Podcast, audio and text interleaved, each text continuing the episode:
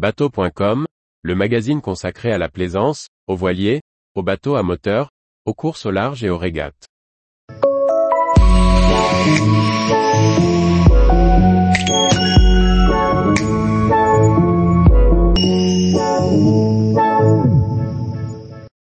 Naissance sportive d'un héros de la voile, victoire sur la Transat anglaise de Eric Tabarly en 1964. Par Chloé Tortera. Le 19 juin 1964, un jeune officier de la Marine nationale, Eric Tabarly, encore inconnu du grand public, remportait la deuxième édition de la Transat anglaise en solitaire et devenait héros national. Lorsqu'Eric Tabarly arrive à Newport après 27 jours, 3 heures et 56 minutes et décroche la première place du podium, personne ne s'y attend. Parti de Plymouth en Angleterre il ne se doute aucunement de sa position à son arrivée sur les côtes américaines. C'est seulement à quelques dizaines de milles de la ligne d'arrivée qu'un marin du bateau-feu lui crie, You're the first. Peu médiatisé par rapport à aujourd'hui, la transat anglaise en solitaire va faire de Tabarly un héros moderne.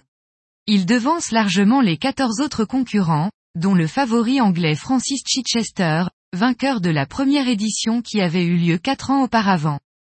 Tabarly et sa victoire sont alors diffusés sur les unes des journaux français, mais aussi sur les radios et télévisions nationales.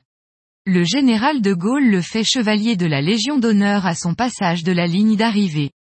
Quelques mois plus tard, il recevra les félicitations du chef de l'État en personne lors du Salon nautique de Paris.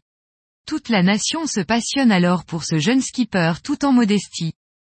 Éric Tabarly est militaire dans l'aéronaval pour pouvoir se payer la rénovation de son bateau de cœur, le Penduic. Lors de son temps libre, il régate, avec les navigateurs anglais et quelques précurseurs français, sur la Manche. En France, la course au large est encore peu répandue, mais le jeune navigateur est persuadé de pouvoir remporter la victoire sur les anglo-saxons.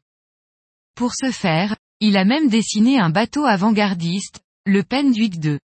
Sa coque contreplaquée et polyester le rend deux fois plus léger que les bateaux des concurrents aux coques en bois qui sont persuadés qu'il faut naviguer lourd. Gilles Costantini expliquait dans Paris Match, aujourd'hui, on reconnaît qu'un bateau léger offre moins d'inertie au choc, remonte mieux au vent et à la mer, et, fatigue, moins qu'un bateau lourd. Dès le départ de la Transat, lors du coup de canon qui annonce la victoire, Eric Tabarly lance son speed de 82 mètres carrés dès les premières encablures et laisse les spectateurs bouche bée. Pourtant, cette première course en solitaire sera éprouvante puisqu'en milieu de parcours son pilote automatique tombe en panne. Il arrive cependant à dépasser ses limites et remporte sa première course à sa manière.